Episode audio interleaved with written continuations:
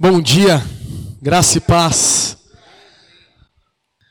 Glória a Deus, Deus é bom, o Senhor é bom. É, gostaria que a gente pudesse é, olhar para alguns versículos hoje.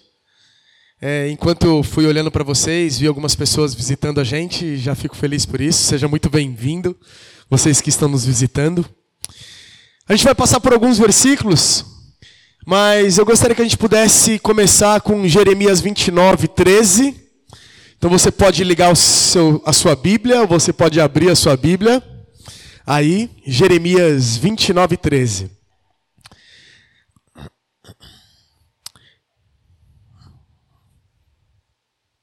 Essa Gabi é demais. Passei para ela de última hora e ela conseguiu.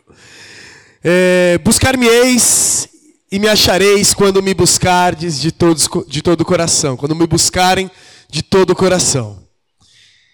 Então eu quero fazer uma pergunta: quem quer achar o Senhor? Quem quer ser achado pelo Senhor? Amém. Mas na verdade, não é sobre isso que eu quero falar. Na verdade, o que eu quero falar é sobre buscar a Deus.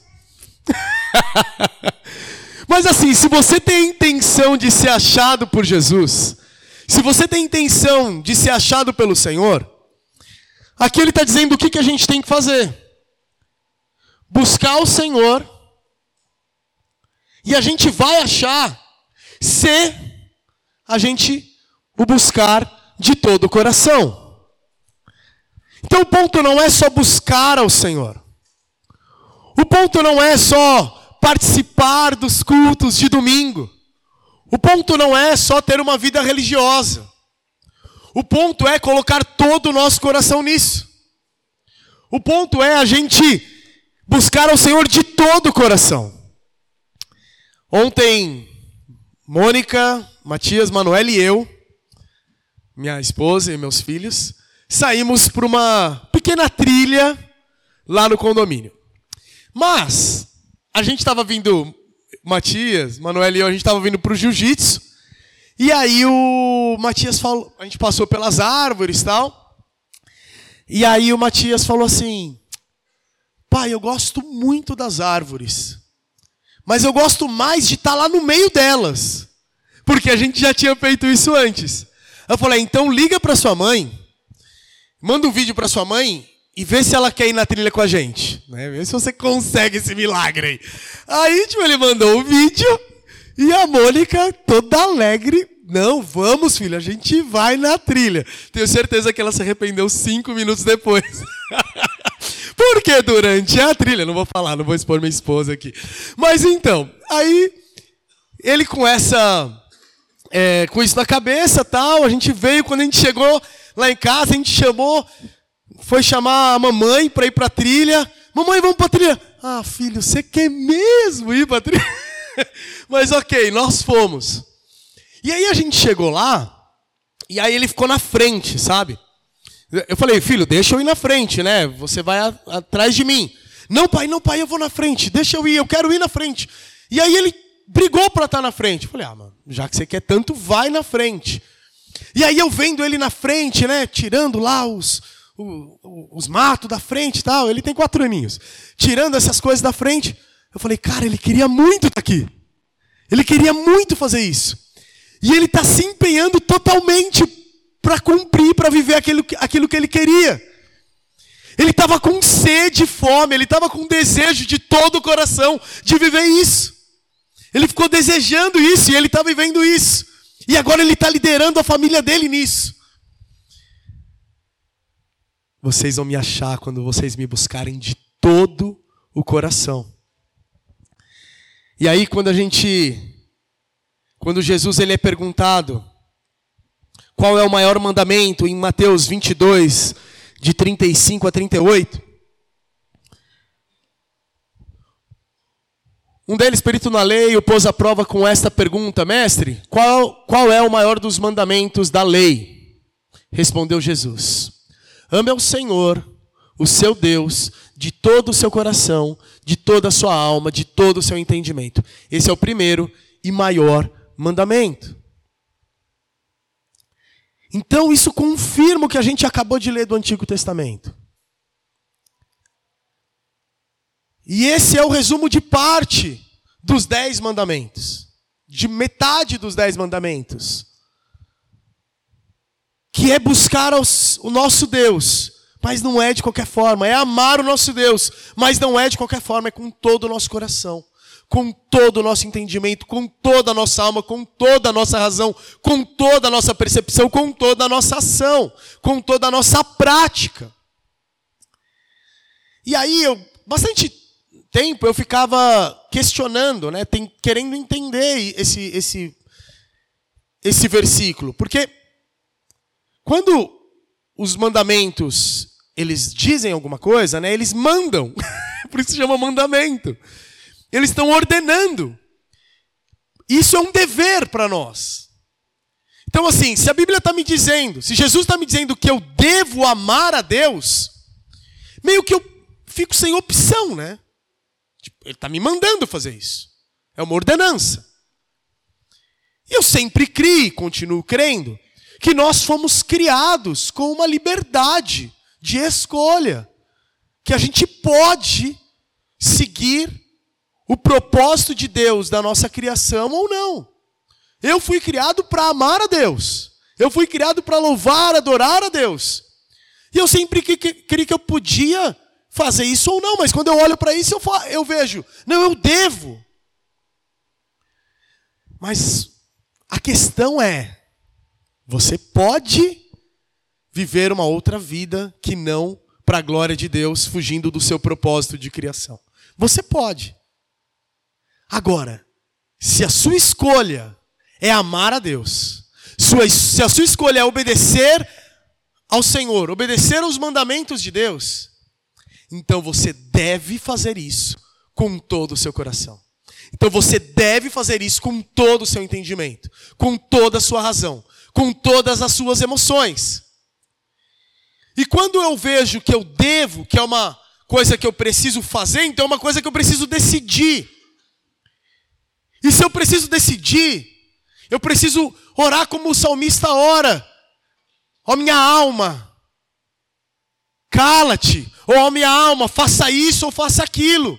Eu preciso direcionar a minha alma para que adore a Deus. Eu preciso direcionar o meu ser, a minha vida, para que busque a Deus, para que adore a Deus. Porque constantemente eu preciso me lembrar que o Senhor me chama para amá-lo de todo o coração para buscá-lo de todo o coração. Porque a recompensa, ela é muito boa, que a gente leu no começo do, no primeiro versículo. Buscar-me-eis e me achareis quando me buscarem de todo o coração. Por isso que eu perguntei.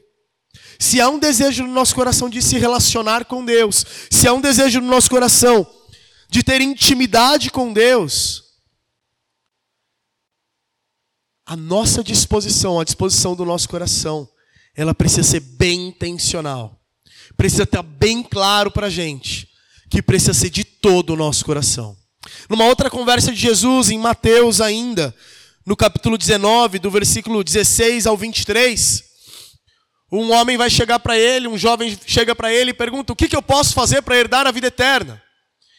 E aí Jesus fala: Vá lá e cumpra os mandamentos. É,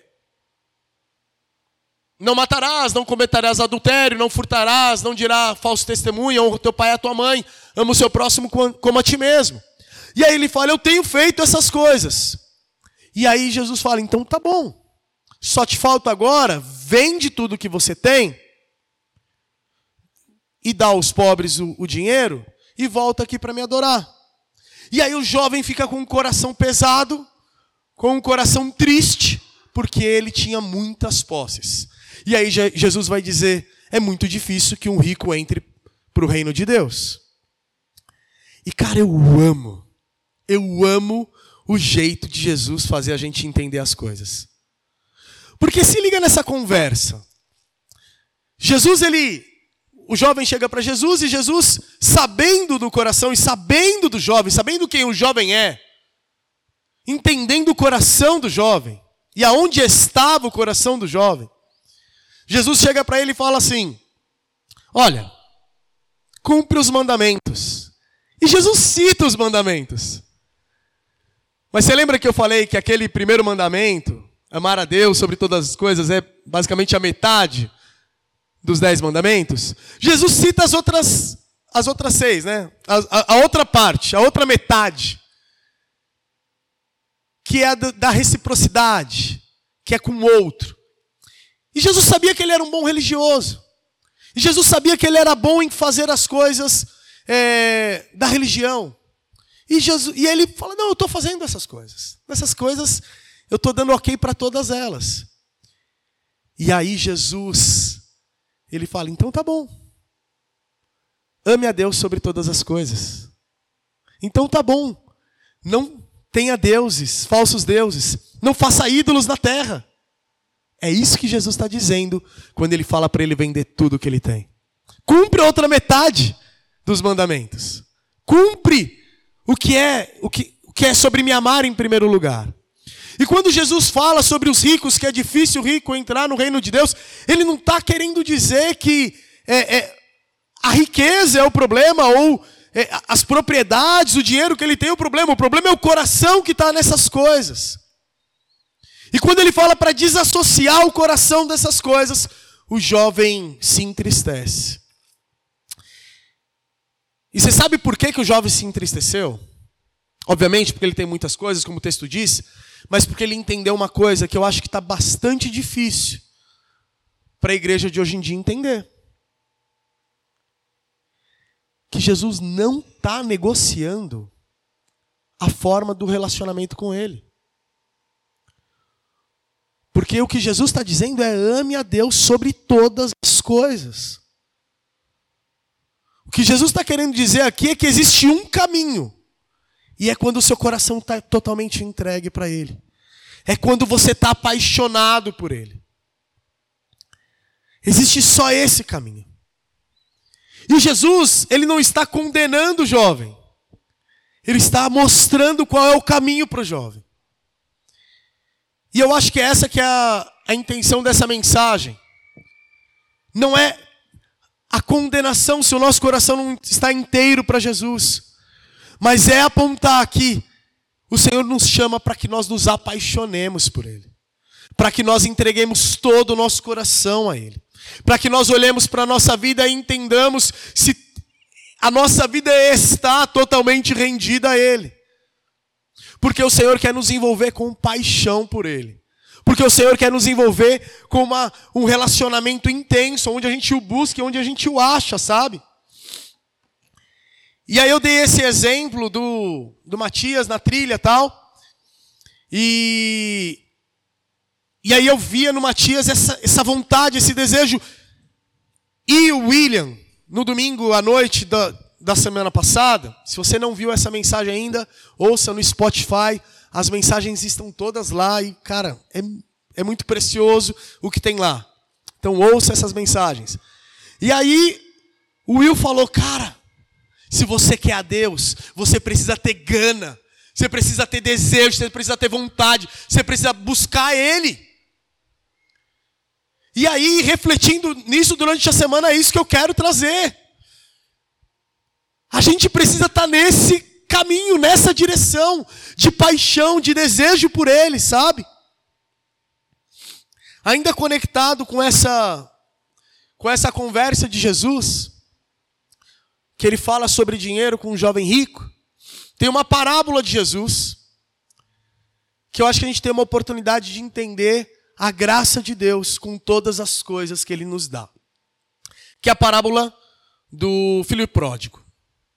E aí eu vou narrar para vocês. É, Jesus conta essa história de um pai que tinha dois filhos. Um filho chega para o pai e pede a parte dele da herança. O pai dá, esse filho vai, como se fosse lá para o centro da cidade, gasta todo o dinheiro de uma forma é, irresponsável.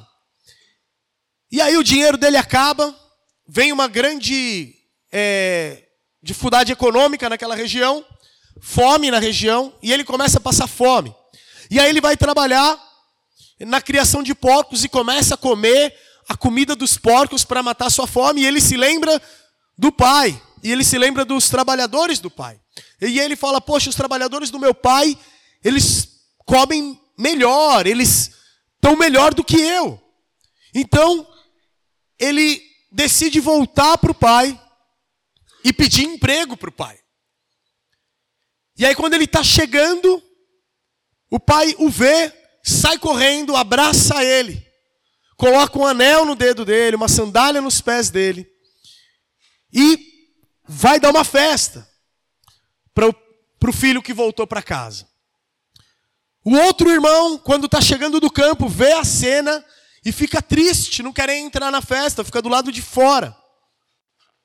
E o pai vai atrás desse irmão também, desse outro filho, e fala: Vamos entrar.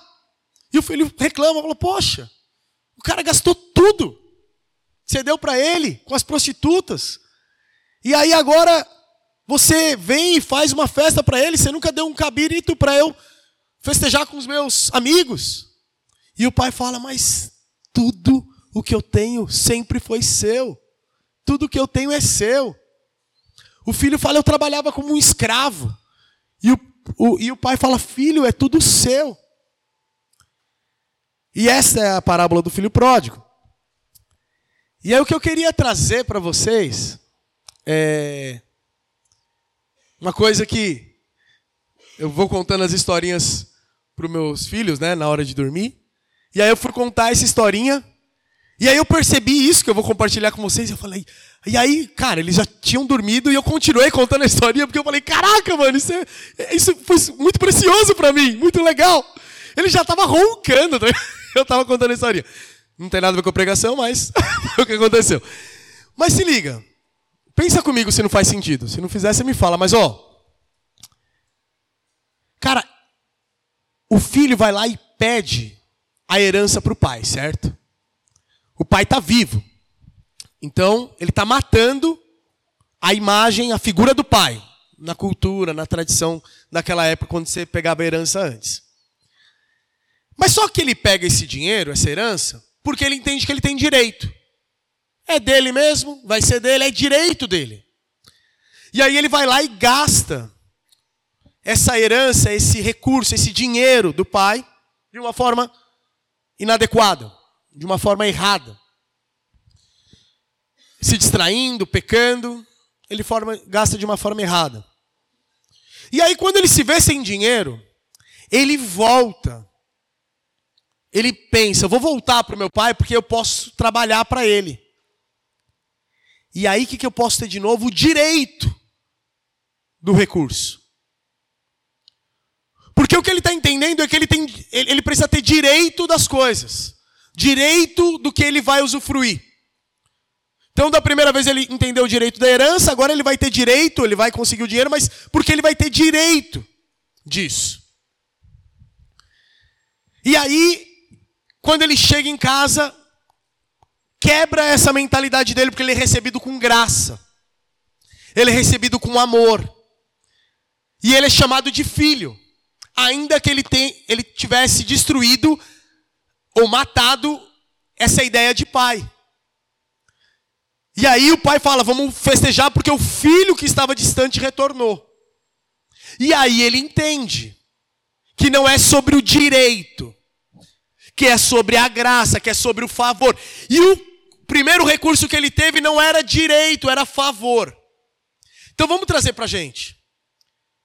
Nós somos filhos de Deus e já vivemos como parte do reino de Deus. E aí tudo que a gente tem, tudo que a gente conquista não é direito, é favor. Eu vou lá, me ralo de trabalhar, ganho o salário no final do mês. É meu direito, certo? Não, não, é favor. É esse o ponto, tá ligado? É favor, brother. Eu estudei, me matei de estudar, trabalhar, pô, então eu ganho um salário maior que o outro, porque eu tenho mais direito, porque eu me dediquei muito para isso, certo?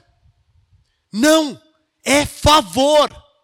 Porque no reino de Deus, independente do caminho, porque todo caminho é caminho de graça, todo caminho é caminho que o Pai está ensinando e conversando com a gente sobre como fazer isso.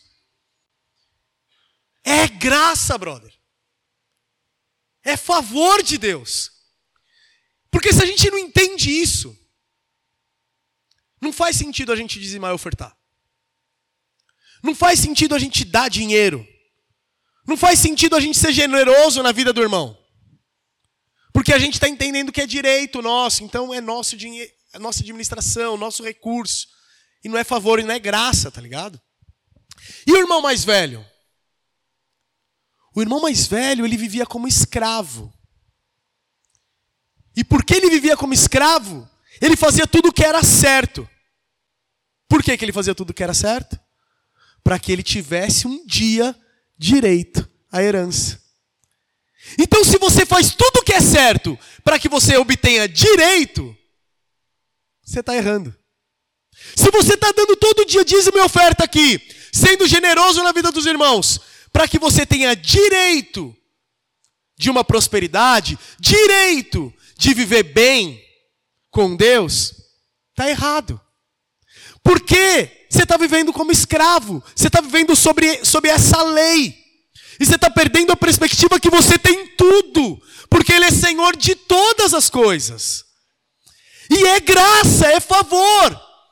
Então o que, que ele está dizendo? Não vivam como o perdido e não vivam como escravo.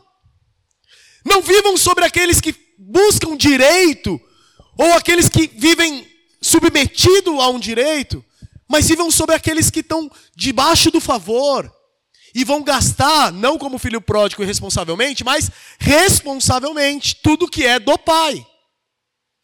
E o ponto é: quando o pai chama a gente, como chamou o jovem rico, para devolver as coisas, para devolver o dinheiro, o nosso coração não pesa. Porque a gente já tinha entendido que era a favor. Porque a gente já tinha entendido que era dele. Então, se Deus está pedindo, cara, alguma coisa nossa, para que a gente entenda como é amá-lo mais intensamente, de todo o coração, de toda a nossa alma, de todo o nosso desejo, a gente pode entregar, porque é dele. E se tudo é dele, a gente e vir na dispensação dele, não vai ter falta. Não vai faltar.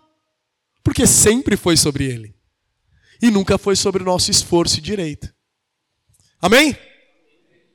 É isso.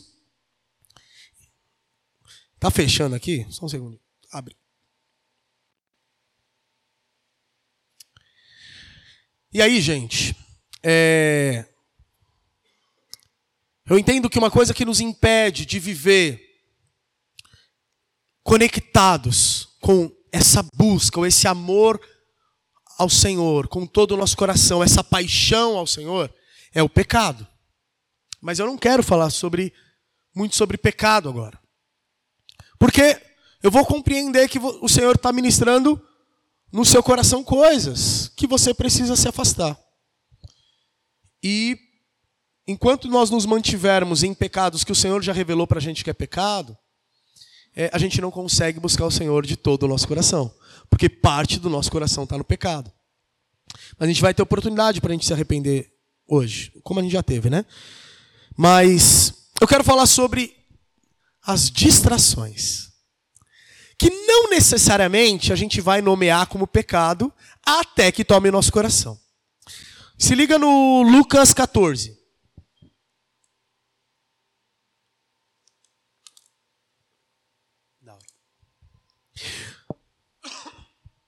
Ó, essa primeira parte, o que, que acontece aí do 16 ao 20? Cara, uma pessoa vai dar uma festa, um senhor vai dar uma festa, ele convida uma galera. Convida um monte de gente para esse banquete. E aí, o, algumas desculpas começam a aparecer e as pessoas não vão poder participar desse banquete. Uma pessoa vai dizer que ela vai se casar. Pô, me, vou me casar hoje, não posso aparecer no banquete. Uma outra pessoa vai dizer: comprei cinco juntas de boi. E aí preciso preciso acompanhar esse trabalho. Não vou poder aparecer no banquete. Uma outra pessoa comprou uma propriedade. E aí ela não vai poder aparecer no banquete. Quais são as três desculpas aqui? Comprar uma propriedade, comprou a casa própria. Tem algum problema nisso? É, quantos né, brasileiros não têm o sonho da casa própria, não estão atrás da casa própria? recebeu uma promoção, recebeu, é, conseguiu avançar no seu próprio negócio. Porque cinco juntas de boi, gente, o que, que é? É agricultura, né? Então é força de trabalho. Como se você tivesse uma empresa e comprasse máquinas. Mais máquinas, né, Lucas? Lucas é uma empresa de máquinas. Comprasse mais máquinas. É isso. Avançou o negócio. Prosperou o negócio. E o outro cenário? Tem algum problema em avançar o negócio? Tem algum problema em ser promovido na empresa? Pegar um cargo legal? O outro problema qual que é? Casar. Não, outra. Desculpa. outra distração. É, é casar. Né? É, casar. Pessoal, para, porque vieram mil piadas aqui, eu tenho que voltar para a pregação. Foca na pregação. Mas, enfim. O negócio é casar. É... E qual o problema de casar? Qual é a dificuldade, assim, né, da gente ver isso como um problema? Então, a princípio, não é problema. Mas o que, que o texto está querendo dizer para gente? O que, que esse conto está querendo dizer para a gente? Que é tudo que tudo que é bom e, é, em primeira instância, bênção. Pô, cara, eu posso orar para o Senhor me promover, para eu ser, é, para eu avançar na, na empresa. Eu posso orar para arranjar um marido ou uma esposa. Eu posso orar para comprar uma casa, para trocar de casa, não tem problema nenhum. E o Senhor gosta de abençoar. O problema é quando isso se torna uma distração, brother. O problema é quando isso toma o primeiro lugar. O problema é quando a gente faz disso os ídolos debaixo da terra, lá no segundo ou terceiro mandamento. Esse é o problema. Então, tudo que a gente vai atrás nessa vida pode ser uma distração. Todas as coisas que a gente vai dedicar o nosso tempo e nossa energia, nossa vida, pode ser uma distração, se não estiver depois de amar a Deus sobre todas as coisas. De amar a Deus com todo o nosso coração, com todo o nosso entendimento, com toda a nossa força. E quantas distrações que a gente poderia nomear aqui, enumerar aqui. Quantas coisas que acontecem no nosso dia. Eu não sei qual foi o gringo que falou de quantas horas a gente ficaria no, nas redes sociais, na conferência, né? Quantas horas né, que a gente ficaria nas redes sociais? E aí, é, o quanto que a gente perde de oportunidade de desfrutar da presença do Pai. Buscar-me-eis e me achareis quando me buscarem de todo o coração. E aí eu perguntei: quem quer ser achado pelo Senhor? Quem quer achar o Senhor? Grande parte levantou a mão. Será? Será que eu quero de verdade? Porque quanto que a gente gasta nisso? Quanto de vida, quanto de energia, quanto de coração, quanto de tempo que a gente gasta nisso? Se a gente colocar na balança, tá ligado? O quanto o Senhor tem dos nossos corações. O quanto o Senhor tem do meu coração, brother. E aí a gente precisa sim ser avivado. A gente precisa sim dessa vida, dessa paixão, desse desejo por Jesus. Sabe por quê? Porque esse mundo vai trazendo um monte de coisa. Tem um monte de propaganda que a gente precisa, precisa, precisa disso e daquilo. Quando na verdade o que a gente precisa é do Senhor e todas as demais coisas vão ser acrescentadas. E tudo vai encontrar um caminho, vai se encaixar. Se o Senhor ocupar o primeiro lugar na nossa vida, no nosso coração, tá ligado? E a gente erra quando a gente inverte isso. E quando a gente aceita o que eles estão falando pra gente lá fora, que a gente precisa. E é muito louco porque eu estava ouvindo o, o, Luciano Subirá, e aí ele e aí ele estava falando, cara, se liga lá no, no passado, na época de Jesus, quanto tempo eles demoravam para ir de, uma, de um lugar para o outro para pregar o evangelho. Eles gastavam, sei lá, quantos dias andando, quantos dias no navio, no barco. Eles tinham que passar por naufrágio. Não, a gente não tem que passar por nada disso. E como que eles conseguiam ser tão mais eficazes que a gente, tá ligado? E como que eles conseguiam viver tão mais, tanto mais coisas com Deus que a gente? Se ele, falava, ele começou a falar, meu, a pessoa ia é, fazer uma comida, ela não pegava o molho né, de tomate, ela não pegava o macarrão, não, ela ia fazer a, a, a massa, ela ia fazer, pegar o tomate. Quantas horas elas não gastavam mais para fazer essas coisas? Sabe qual a diferença? É que a gente foi encontrando muitas outras distrações. É que a gente foi encontrando várias outras coisas que roubam o nosso tempo. E ainda que a gente consiga ser muito mais rápido do que eles, a gente se perde muito mais em coisas que são inúteis. E eu achei incrível isso que ele falou, que eu falei, calma, para, peraí, velho. Peraí, porque isso é um caminho para o meu coração. Isso são coisas claras que se eu, tipo, cuidar, eu vou deixar o meu coração dentro ou fora desse caminho que vai fazer ele amar e buscar o reino de Deus e ao Senhor em primeiro lugar.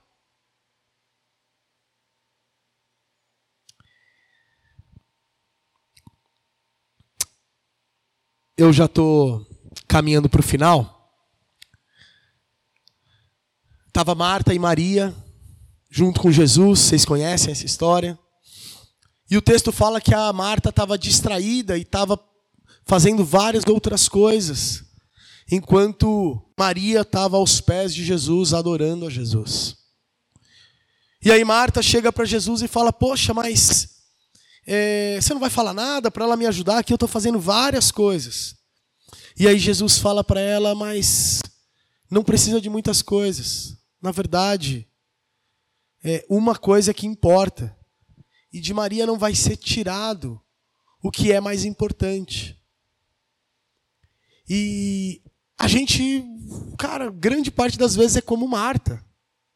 E inclusive, muitas vezes, em nome de Jesus ou em nome da igreja, a gente se ocupa com várias coisas e se esquece de quem é ele, tá ligado? A gente se esquece de ficar aos pés dele. E cara, o Senhor ele está oferecendo essa oportunidade essa manhã. Eu entendo um convite de Jesus para a gente se apaixonar por Ele, tá ligado? Da gente é, desejar encontrar Ele. Eu quero te dar três exemplos de paixão e eu vou encerrar com esses três exemplos. A gente passou agora há pouco pela Páscoa, pela ressurreição de Jesus. E eu quero falar primeiro de Nicodemos e José de Arimateia, que eram dois caras é, envolvidos no sinédrio, caras da política religiosa, caras importantes, que quando Jesus Cristo morre, eles vão lá pedir o corpo de Jesus. E eu acho que os evangelhos, os quatro evangelhos, vão dizendo coisas interessantes sobre José de Arimateia, principalmente. Vai dizer que ele é era um homem de destaque no Sinédrio. Vai dizer que ele era um homem rico. Vai dizer que ele era um discípulo de Jesus e que ele aguardava o reino de Deus. Vai dizer que ele discordava, que ele discordou, na verdade, dos procedimentos e da decisão da crucificação de Jesus. Mas vai dizer em algum momento que ele teve medo de ir pedir o corpo de Jesus. E eu já tinha lido isso antes, e para mim, eu tinha entendido, poxa, ele teve medo, ele foi medroso. Mas num outro texto, num outro evangelho, vai dizer que ele foi corajoso em pedir o corpo de Jesus. Eu falei, como assim, né? Mas o que eu entendi é ele entendendo que ele podia morrer por aquilo. Ele vai como se fosse numa missão secreta até Pilatos para que os judeus não vissem e ele pede o corpo de Jesus. E ele consegue o corpo de Jesus. E ele foi muito corajoso em fazer isso. Mas ele já tinha sido corajoso antes, quando no Sinédrio ele discorda da maioria e ele vai dizer que eles, não de, que eles não deveriam crucificar Jesus. Ele vai dizer que eles não deveriam continuar com aquele procedimento contra Jesus. E cara, eu não sei qual é a posição que você tem na sociedade, mas assim, Talvez você não se veja uma pessoa que fala de Jesus ao todo momento. Mas o que eu acho que a gente não pode perder de oportunidade é quando você precisar falar de Jesus. Quando você precisar pregar Jesus, você precisa declarar quem Jesus é. Quando Jesus tocar no seu coração, é agora. Quando, as, quando o ambiente precisar que alguém fale de Jesus e você está lá, é agora que você vai falar. E você vai ser corajoso para anunciar. E essa é uma forma que a gente também ama Deus, anunciando quem Ele é, sabe? Não se acovardando. E aí, cara, José de Arimateia era apaixonado por Jesus. Porque quando os apóstolos sumiram, quando os discípulos sumiram, e não quando se alguém gritasse quem é discípulo de Jesus, levanta a mão, ninguém ia aparecer. Apareceu ele Nicodemos para pegar o corpo de Jesus. E ele nesse momento eles foram apaixonados, eu acho que como como ninguém. E aí eles pegam o corpo de Jesus e aí eles levam o corpo de Jesus. Nicodemos estava com um monte de coisa lá para fazer o ritual que ele tinha levado. Um outro cara que, segundo exemplo, de cara apaixonado por Jesus é João, que vai até o final ali na crucificação. E Jesus, é, e era o cara que deitava no colo de Jesus, que passava tempo de intimidade com Jesus. E no Evangelho de João, algumas vezes vai ser dito o, o, o discípulo que Jesus amava. E também entendo isso porque era o, era o discípulo que amava Jesus que estava conectado e que não queria se afastar de perto de Jesus e fica até o último momento ali no pé da cruz, até o momento que Jesus fala para ele: Olha, cuida aí da, da, da minha mãe. Agora minha mãe está na sua responsabilidade. Porque ele entendeu, Jesus entendeu como esse cara me amou, ele vai amar minha mãe. Apaixonado, apaixonado por Jesus. Quando ele ouve que o túmulo estava vazio, ele e Pedro saem correndo. Só que, cara, ele nem quer saber de Pedro, ele quer saber de Jesus. E aí vai dizer que ele é o discípulo que corre mais. E que chega primeiro e fica esperando o outro chegar. Então, cara, ele correu bem mais. Tudo bem que ele era mais jovem, mas ele correu bem mais. Porque ele estava apaixonado. E aí ele chega ali na frente do túmulo, tá ligado? E aí ele fica paralisado, brother.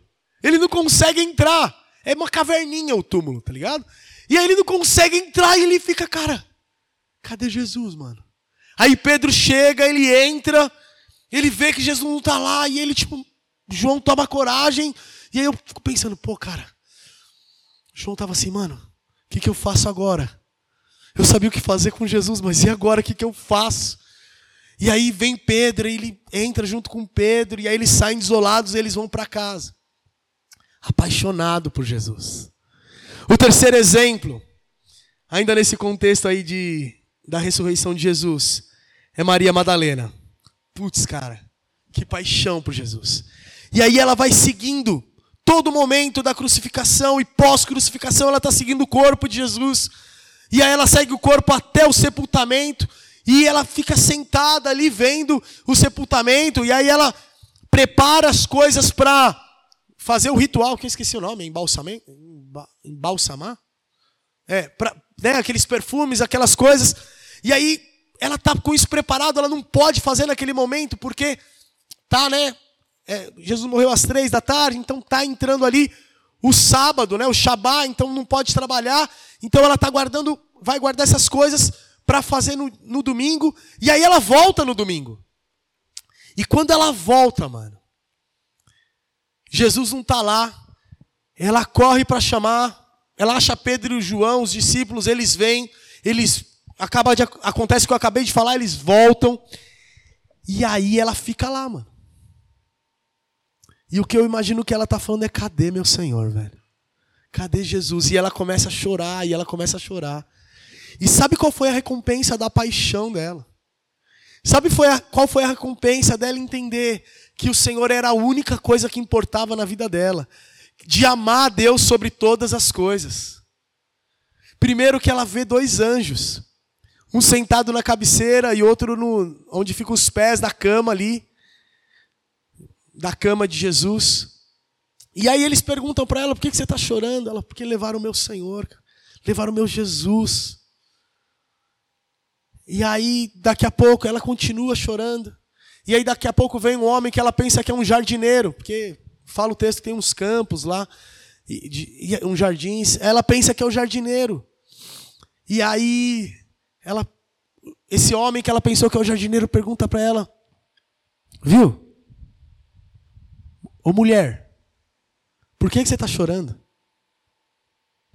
Aí ela fala: Porque levaram o meu senhor. Você sabe para onde levaram? Me fala. Me fala, porque eu, eu quero ir lá. Aí ele muda. Ele tinha chamado ela de mulher, não foi? Aí ele fala: Maria. Jesus! Rabone! Ela grita, tá ligado? Meu mestre! Você entendeu o que aconteceu aqui, mano? Jesus mudou o tom para o nome dela. Ele se apresentou do jeito que ele fala com ela. E porque ela amava ele tanto, ela entendeu, velho. É o jeito que ele me chama. É o jeito que o meu amado me chama. Ele me chama pelo nome. Ele sabe quem eu sou. Ele, ela vai, agarra ele, não quer deixar ele ir embora. Aí ele fala: Para, para, não, não me segura agora, porque eu ainda não fui para o meu pai. Agora você precisa ir, falar para os seus irmãos e falar para os meus irmãos. Fala que eu ressuscitei. Fala que o pecado foi vencido. Fala que a morte foi vencida. Fala que a enfermidade e a doença foi vencida. Fala que agora é possível ter comunhão. Vai lá e anuncia e fala que vocês podem ter paixão, porque agora eu vivo, agora eu ressuscitei, e você sabe aonde eu estou, e você sabe aonde eu vou estar. E ele fala para ela: Ó, oh, eu vou estar em tal lugar, vai me encontrar lá.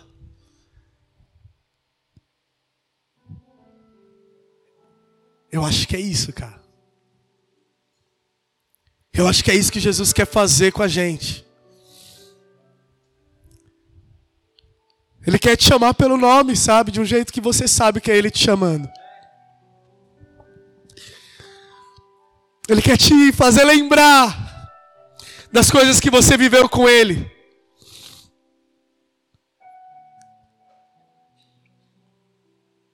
Ele quer ativar nos nossos corações esse desejo e essa paixão por Ele que a gente não é desse lugar, mano. E a gente se esquece tantas vezes. A gente vai se conformando tantas vezes com esse mundo que a gente não é desse lugar, tá ligado? Que o Senhor nos chamou para viver com Ele, e a gente faz parte do reino dele, e todas as coisas são nossas, é a favor dele, é a bondade, é o amor, é a graça dele, e aí não é o dinheiro que vai segurar a gente, e aí não é o casamento que a gente tanto quer, e aí não é o carro, a casa que a gente tanto quer, e aí não é o trabalho dos sonhos que a gente tanto quer, que pode segurar a gente mais. Mas aí a gente vem, entrega as nossas coroas, a gente vem, entrega tudo diante dele, brother. E a gente fala: toma tudo isso que é seu, Jesus. Me perdoa porque eu tomei isso para minha propriedade, mas é seu. Eu quero devolver tudo para o Senhor. Eu quero tudo. Eu quero que tudo que eu tenho seja teu.